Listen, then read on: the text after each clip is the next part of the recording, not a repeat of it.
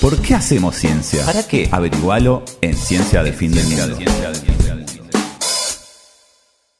Eh, pero ahora físicamente está con nosotros Timoteo Marchini, ¿lo dije bien? Perfecto. Vamos, todavía es mi Qué primera- bien. Bueno, a mí me cuestan los apellidos, déjame eso.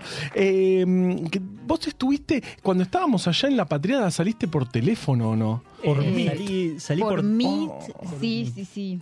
Y hablamos de, de la niebla y, ¡Es verdad! Y la y contaminación. la contaminación y Columnón. muerte. Era todo así, era maravilloso. Columnón, qué bárbaro. Así otro momento de la vida. Sí. Era ese. Y como a las 2, 3 de la Era mañana muy de Alemania. tarde. Sí, Claro, sí, sí. Y en sí, cinco sí. horas de diferencia. eh, pero, pero fue divertido y, y siempre que sea convocado por Dani voy a decir que sí. Perfecto, perfecto. Entonces ya, sabe- Y ya los sabemos vecinos algo. estarían, ¿no te denunciaron o algo por ruidos molestos o alguna cosa que Me encerré. Me encerré por las dudas, porque viste la gente allá es Hacen muy esas cosas, ¿no? Es muy sensible con, lo- con los sonidos después de las 11 de la noche. 11. Eh, 11, sí. Después de las 11 de la noche durante la semana, nada que moleste demasiado porque no, no- no te vienen a tocar la puerta, o sea, policía. Policía. De Es- una. me- me- eh, está Porque bueno. pagan a la policía, es un impuesto, entonces, ¿para qué te van a, para qué se van a molestar en bajar a tocarte la puerta si Y- pueden llamar por teléfono y que lo haga la policía? Claro, y Claro. un policía alemán Sí. que Enormes. que enormes, y- Enormes. Y, yo me los imagino muy cor- demasiado cordiales. Pero, pero No, Para no nada, creo. para nada. Mira, en, y en en- alemán. El, el alemán es un muy buen idioma para gritar y maltratar a la sí. gente, ¿no? Sí, Mm. sí, sí, to- totalmente. Pero el español tiene, tiene muchísimos mejores insultos. Ah, no, eso Sí. seguro. Eso, Nosotros- eso lo dice, Es mundialmente conocido. Sí, pero, sí, sí. pero sí, el alemán eh, suena enojado todo el tiempo. Ajá, ajá. Y claro, claro, y vos, pero soy latinoamericano, por favor, no me mates. Eh, solo estaba en un programa de radio, o sea, tampoco. Eh, pues esas cosas te dan ganas de ponerle, tener un, un bebé que hace ruido y, y es ruido impune. Eh, No, pero lo- los bebés en Alemania no lloran. Lo- es, el mood- es el país donde los bebés no lloran y los perros no ladran. ¡Ay, qué bárbaro! ¡Qué No, bárbaro! no, no, es, eh, es horrible esa Sí. cosa. Yo, yo quiero decir que un amigo mío, otro amigo mío, que vivió en Alemania, hizo su postdoc, hizo varios años de postdoc, este, un postdoc largo, se fue con su hijo este, de 8 meses, 10 meses, y Mm. su hijo creció, digamos, esos primeros años en Alemania, y me contó, sí, muchas cosas terribles. Sí. Onda, Sí, sí. si llora, te, te- Eso, te mandan a la policía porque llora el nene. Pero llora el bebé, Eh, bueno, pero no puede llorar porque es hora de silencio. Estás molestando, estás molestando a otra persona, entonces... Y lo eh, llevan en cana, le ponen unas Si- espositas fuera, chiquititas. No, fuera de joda lo que me dijo, que si vos, por ejemplo, estás caminando con tu bebé en un carrito a las 10 de la noche por la calle, te llevan en cana. Esto fue dicho por mi, mi amigo. Oh, Nacho. Dios. Eh, O sea, de noche con niños, niñas por la calle, no, Jamás. no vas en cana. ¡Wow! Sí, sí, tienen un, una- un tema con la crianza y con, con la, con la forma de hacer las cosas. Como, bueno, hay una forma, es esta. Claro, Y claro. el 99% de las personas lo, lo van a hacer eh, y el 1% va a ser juzgado Wow. Eh, y, y observado. Y, y- pero bueno, no sé, tienen sus, sus maneras y, y Lindo. en cierto sentido le funciona. Porque también, por otro lado, el, el sistema educativo y, y todas esas cosas es, eh, es muy bueno. Es Claro, es bastante hostil también. eh, muy, Pero nada, nada se sale de la norma. Muy poco. Muy, muy poco. Y, eh, y, y tenés esa sensación constante de que en el momento que te salgas de la norma va a haber alguien. Van a ir los saltos va a haber esos. alguien del- que se va a quejar o alguien que te va a meter una multa o eh, al- algo va a pasar. O sea, no la vas a. Es como un, un panóptico constante. Me da la Claro, sensación. claro, tal cual. Pero, pero no porque, porque son buenos tipos ni nada, es por la presión que hay de. Y bueno, sí, va a haber una multa, o la policía va a hacer algo, o alguien se va a quejar. Y, y así, con el tiempo, mira, vine, llegué puntual. Y todo. Pero bueno, contanos, vos, vos, cua- vos cuando te fuiste fuiste a hacer postdoc, vos, te, vos sos, para, no, ni te presentamos, Timoteo No. Marchini, sos eh, bi- bioquímico, Soy bioquímico. después hiciste el, el doctorado, lo hiciste acá. El doctorado lo hice acá, Ajá. eh, hice el postdoctorado Ajá. eh, acá y entré a la carrera de investigador de CONICET. Ajá, Em, todo en la Facultad de Farmacia y Bioquímica. espectacular. Em, en, en parte, en muchas de las cosas que hicimos, las hicimos en colaboración con Dani, de ujú. Ahí viene. no, bueno, la- en realidad el, el vínculo viene mucho antes. Yo fui su alumno. Ujú. eh, tuve el, el Hace algunos años. Hace. Sí, eh, no, no, entremos en. No, entremos ¿para en qué? detalle. ¿Para qué? ¿Para qué? Eh, gran docente, Dani. Me Eh, imagino. no, Era. No te creemos. Era, era. No, te creemos. No, No, no, no. No te creemos. Eh, y, y bueno, y durante hice una maestría en el medio y demás, entonces durante eh, mi formación como que generé un vínculo, fui y vine a Alemania un tiempo, bla, bla. Eh, y eh, bueno, nada, me ofrecieron un, una- un contrato un poco más estable eh, justo antes de que empezara la pandemia. Ok. Eh, y fui para allá, en principio, por un año. Me pedí licencias de, de mis vínculos acá con la UBA y con el Corset y me fui para allá. Y bueno, pasaron cosas. Claro, te, te agarró, o sea, te, te agarró la pandemia medio recién llegado. Y sí, yo llegué el- en- después de Navidad del 2019. Ah, Eh, así que un frío. uf, ¿Frío? pero- sí, sí, sí. Y bueno, y después todo, todo lo que pasó. En ese momento también hablamos bastante. Claro, claro, claro. Eh, Hablábamos de, de cómo era la pandemia, ya que, que, o sea, las reglas acá nadie, o sea, Fueron- fue totalmente distinto cómo se vivió por el hecho de, bueno, eh, verano en un momento, Sí, invierno sí. en el Claro. otro, las formas de... También tienen una cosa que... y está muy mal visto, demasiada presión del Estado claro. eh, y, y, bueno, de decirte demasiado institucionalmente lo que hacer. claro. Entonces al principio nada de barbijo, nada de... eh, había como... Había mucha eh, reclamo de, bueno, no, no me digan que no puedo moverme, que no puedo ir para acá, para allá, entonces hubo mucha, mucha resistencia y, y así funcionaba. Igualmente había distancia social y, y todo un montón de cosas que eh, hacía que, bueno, igualmente los, con- los contagios eran bajos y la mortalidad. era digamos que la distancia social es una No cosa les cuesta que nada. es inherente a la sociedad. No les Es cuesta como- nada. Llaman a la policía si hay un bebé llorando, No me mirá si le va a costar un poquito de me distancia al social. alemán ahí abrazándose. Te ven compartiendo mate en una plaza y pero No, no. 15 Vos salís años con de la cara cárcel. con la me. Con- no, no, no. Cuando, ¿Pero qué es eso? ¿Un té y se lo das a otra persona? ¿Qué Sí, pasa? sí. Muy raro. Compartimos la salida. del mundo. Ahora, ahora todos. eh, Qué Eh, bueno. Eso, eso se- ¿Cómo se sintió la, la final del mundo eh, allá? fue una locura porque, eh, bueno, los, los primeros partidos los vi acá eh, y después tuve que volver para, tuve que volver para allá. En la ciudad en donde, en donde yo vivo, Friburgo, es muy cerca del límite con eh, Suiza y Francia. Y de hecho está lleno de franceses. Y de hecho en el lugar donde lo vi, eh, había, era, un, era el bar, un bar irlandés, que es, que es donde pasa fútbol, y mitad francés, mitad argentinos. Uy, Eh, me acuerdo, me acuerdo patente, me acuerdo pocas cosas, hace poco la, la vi la final de vuelta. Eh, me acuerdo patente de, de- empieza el himno argentino y una emoción, Sí. una gente llorando y, y- y- y gritos adentro del bar y yo tenía una sensación de, uh, mirá cuántos argentinos acá en este pueblo que no sé qué, buenísimo. Y eh, eh, sigue el, el himno francés, se paran tres, sacan trompetas No, y empiezan a tocar la trompeta No, adentro. bueno, ¿sabes ¿qué? O sea, en ese momento, en ese momento dije, pudre. uy, ¿qué- ¿cómo no trajimos, cómo, cómo, viste, cómo no traje algo para hacer Un ruido? No, claro, viste, no, no me, no me avivé. No importa. Eh, Las bubucelas del, La del bubucela. Mundial Sí. de Brasil. Qué espectacular y- las bubucelas, qué no, maravilloso. qué molesto que era eso. Qué Y te- molesto. te- otro, otro dato de color que te tiro, que, que mucha gente eh, estaban, no sé si se acuerdan, con ese tema del boicot al Mundial.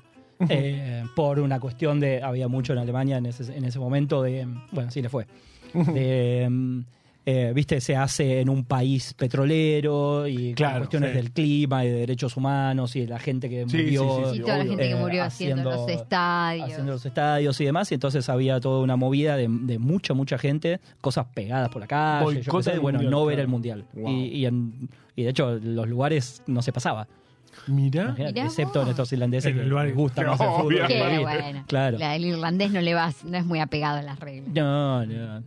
Perfecto. Ya me- nos vamos imaginando, ¿no? Cómo es vivir un poco en, en, en, en Alemania. Entonces ahora estás eh, ya estable allá. eh, Eh, um, no tan estable, Ajá. no tan estable porque, bueno, el, el trabajo de, de postdoc Eh, en el exterior eh, es lleva un tiempo de, de, bueno, de, de generar un proyecto, de, de, eh, publicarlo y de generar la cantidad de ciencia suficiente como para conseguir un empleo permanente en el sistema eh, alemán. O el sea, tipo la carrera de digamos, CONICET claro. de, de- de- de allá. Que de hecho no existe, no hay tal cosa como el. CONICET. La- la- lo que le sigue al postdoc es directamente ser profesor. Profesor, claro. En una, Ah, En una universidad. universidad. No hay una, no hay una transición. Ahora está empezando a ver como un, un profesor junior y algunas cosas así. Y no hay un sistema nacional. O sea, No depende hay- de las universidades, de, de Tal cual. cada. Financiadas por la nación, pero Claro. lo gestiona la universidad. Entonces, eh, bueno, nada, eh, no es tan sencillo. eh, muy, muy poca gente en dos o tres años eh, llega con un postdoc y apenas termina eh, pasa Claro. a, a seguir en la ciencia. Eh, mucha gente hace un- su postdoc y se va capaz a la, a la industria farmacéutica, que justo en esa zona, estoy muy cerca de Basilea y hay un montón también. Ah, Eh, ujú.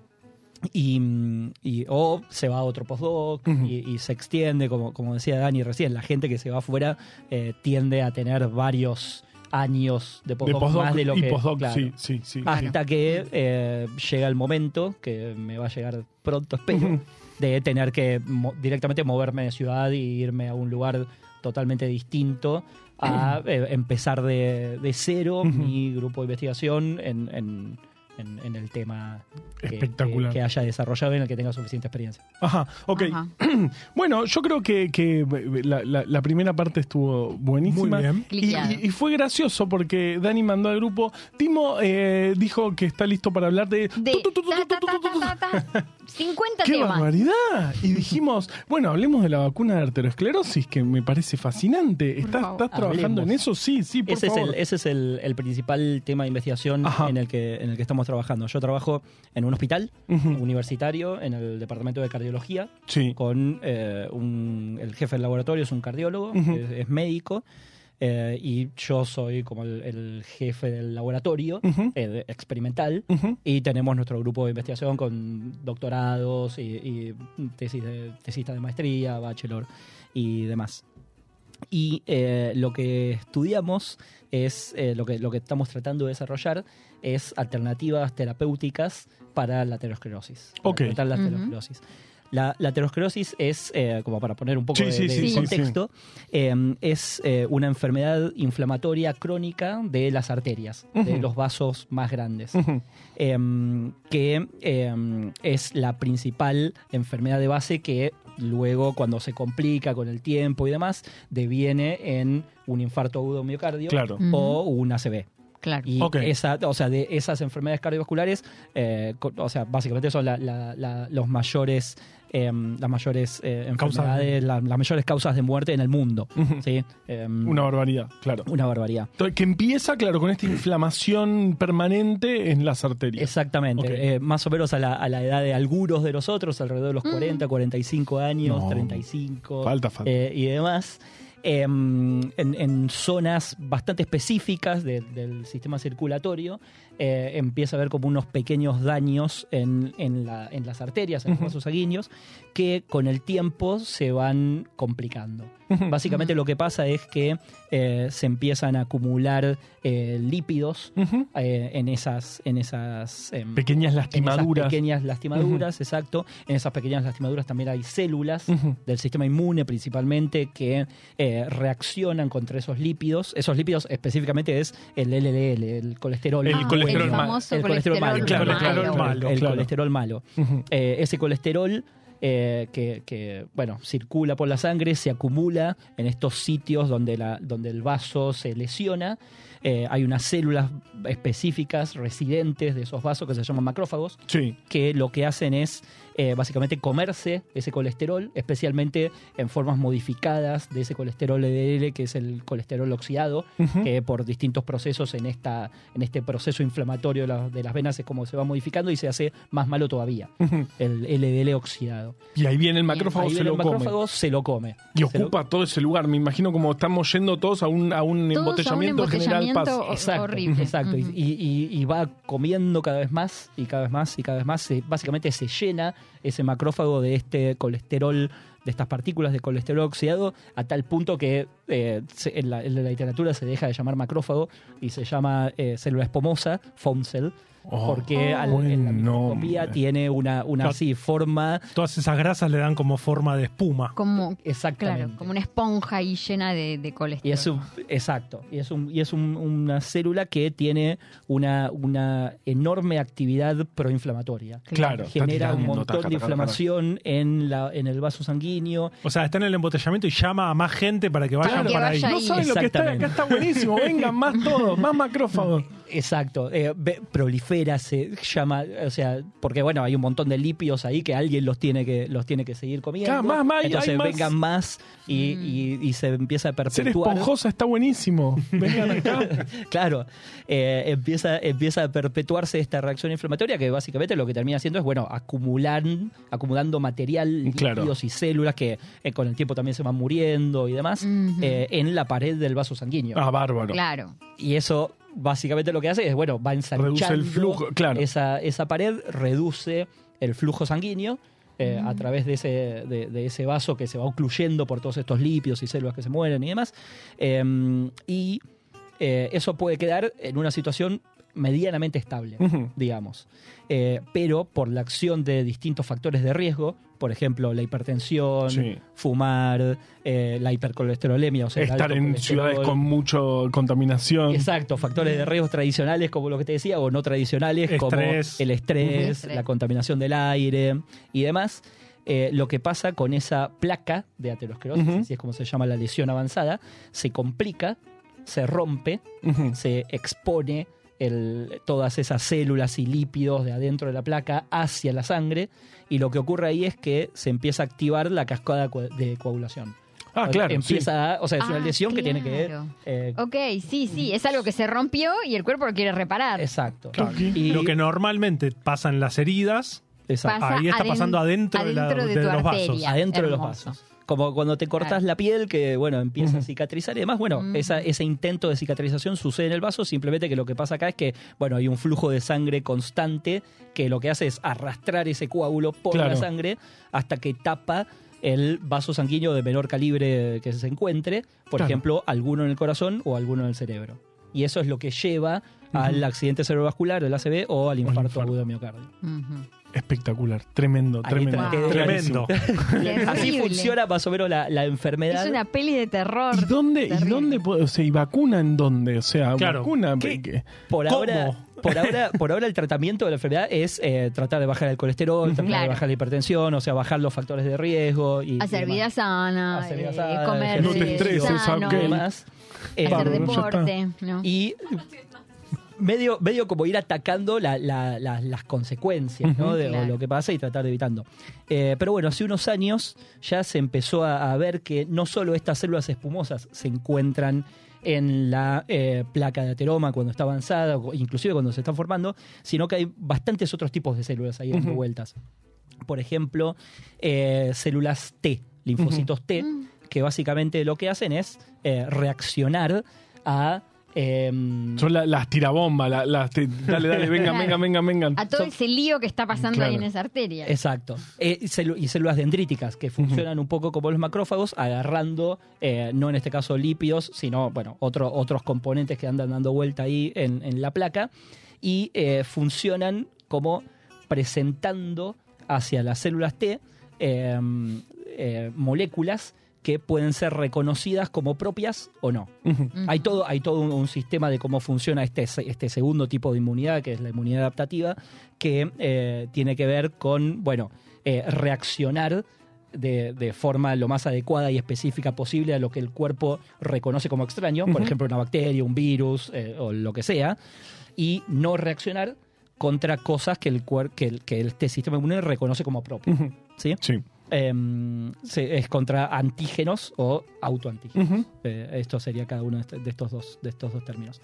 Eh, entonces lo que ocurre, lo dije así muy rápido, pero lo que, lo que sucede es que en, en este lípidos, estos lípidos que se van acumulando en la placa de ateroma y que se oxidan y demás, originalmente son lípidos que, que son reconocidos como, como propios, entonces el sistema inmune no reacciona, No pasa nada. no pasa Ujú. nada y demás.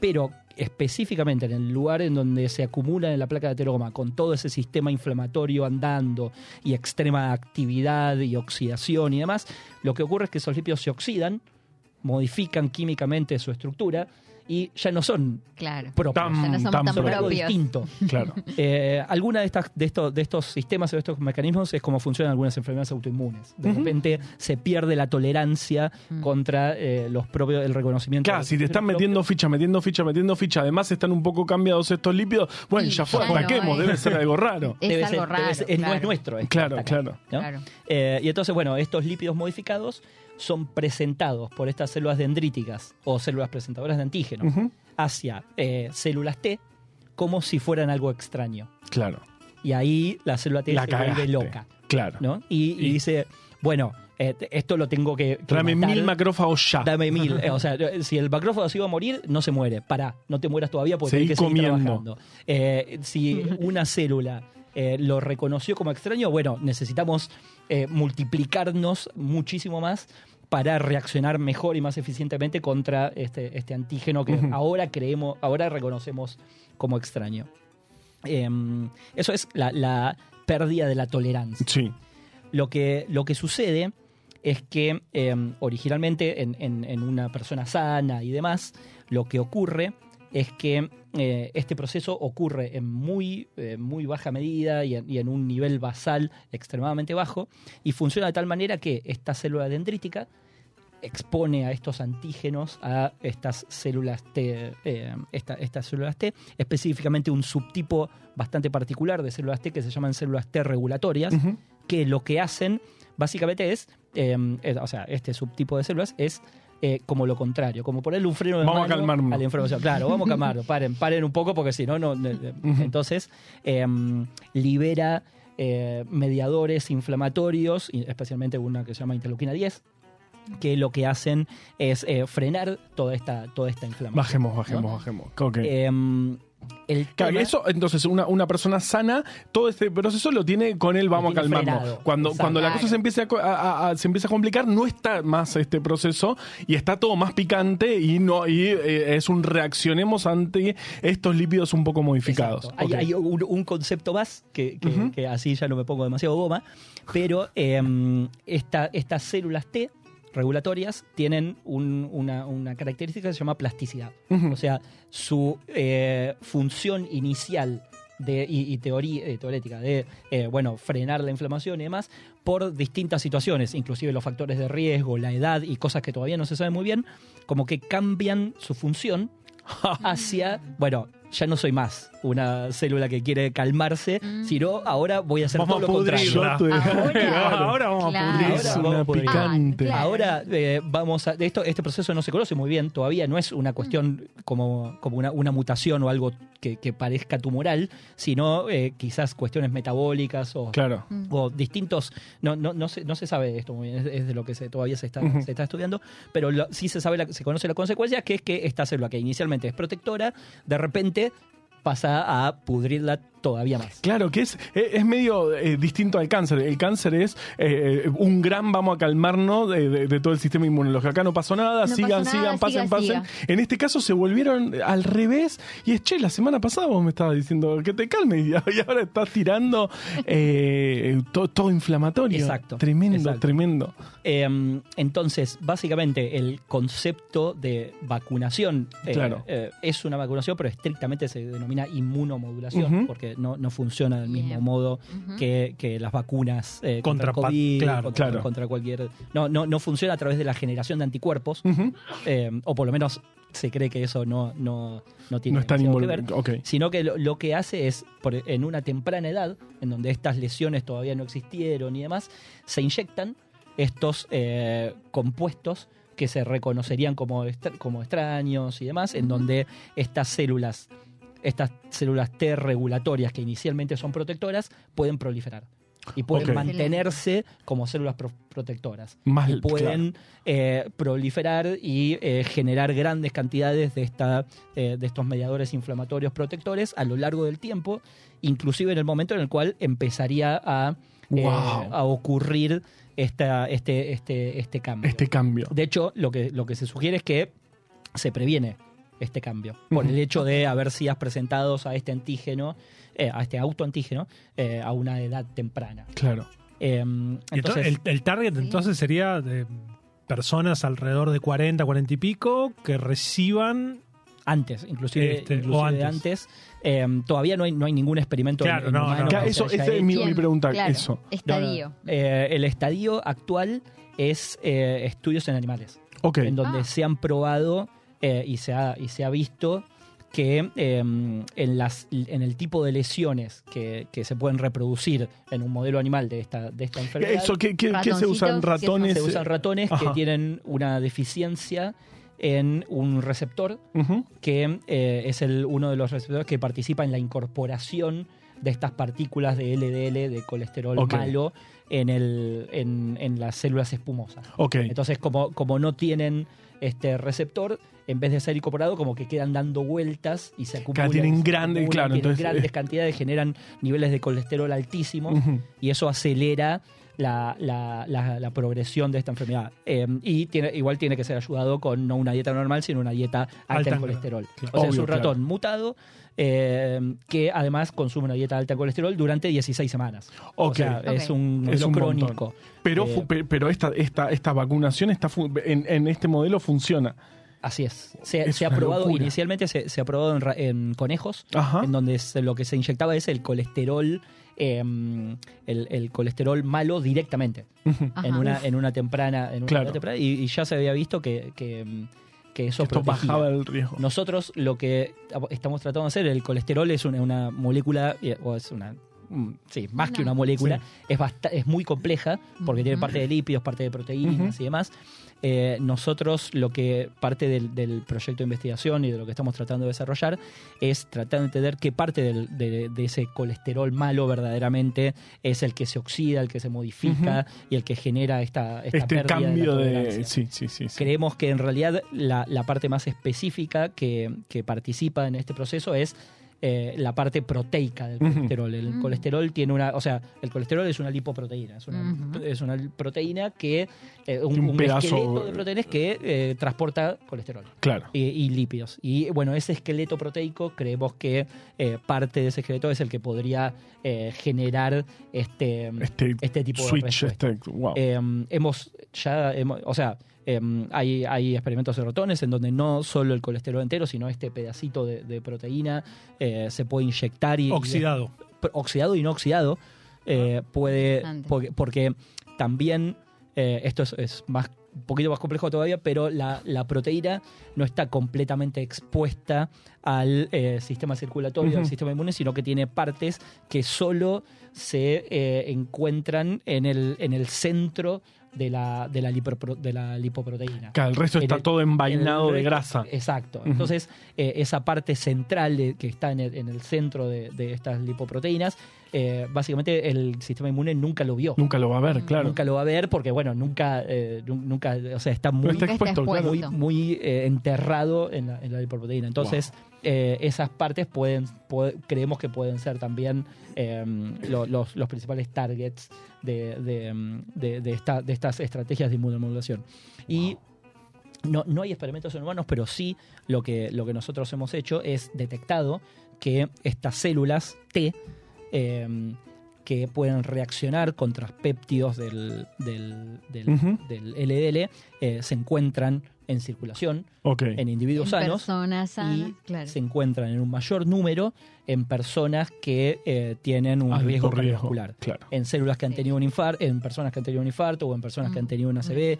De hecho, hay algunas correlaciones que en, las, en las que estamos trabajando en donde creemos que un tipo bastante específico de esta célula em, puede inclusive ser eh, utilizado como una herramienta diagnóstica de Claro, el- también ese pa- esa riesgo parte de- está. riesgo Claro. de padecer eh, un, un, una CD, una o, o Claro, un vos, infarto. vos Qué decías bueno. que, que nada se detecta cuando hay cuando eh, Mm. se está tapando algo, ¿no? Exacto. Una Claro. detección temprana también es un es una es un puerta golazo, enorme. Sí, sí, sí. Wow, claro. espectacular. Imagínate hacer un kit y directamente que te hagan ahí una Tuki, detección. tenés alta la, las la- En los epitopes de esa. wow. De hecho, también hemos, hemos trabajado Eh, me acuerdo que inclusive eh, he hablado con, con Dani en ese momento para, para pedirle consejos sobre cómo eh, desarrollar un- eh, algo como medio casero de una pequeña herramienta diagnóstica para detectar anticuerpos Claro. anti Mm, esas mm. proteínas oxidadas. Y bueno, eso lo, eso lo pudimos desarrollar y hemos encontrado también que, que, bueno, esos anticuerpos se encuentran en mayor medida en, em, en las personas que padecen eh, enfermedades cardiovasculares. Y fue interesante ver que eh, no solo eh, correlacionan con la presencia o la ausencia de la enfermedad y demás, sino con los factores de riesgo. O sea, las personas obesas y las Mm. personas hipertensas principalmente eh, tienen una, una alta cantidad, parecería que tienen una alta cantidad de esta pérdida de la respuesta inmune que, que bueno, que inclusive es, es una pe- un- no, no es tan pequeña la población, pero bueno, es una población que eh, es especialmente susceptible a, a- a, bueno, a este proceso y de las cuales tendría muchísimo más sentido vacunar primero. Claro, totalmente. Qué espectacular. Tremendo. Qué tremendo. Eh, eh, me volví loco. Eh, gracias, Timo, por venir. Creo que este- de tiempo estamos pasadísimos, seguro. Ciencia del fin del mundo.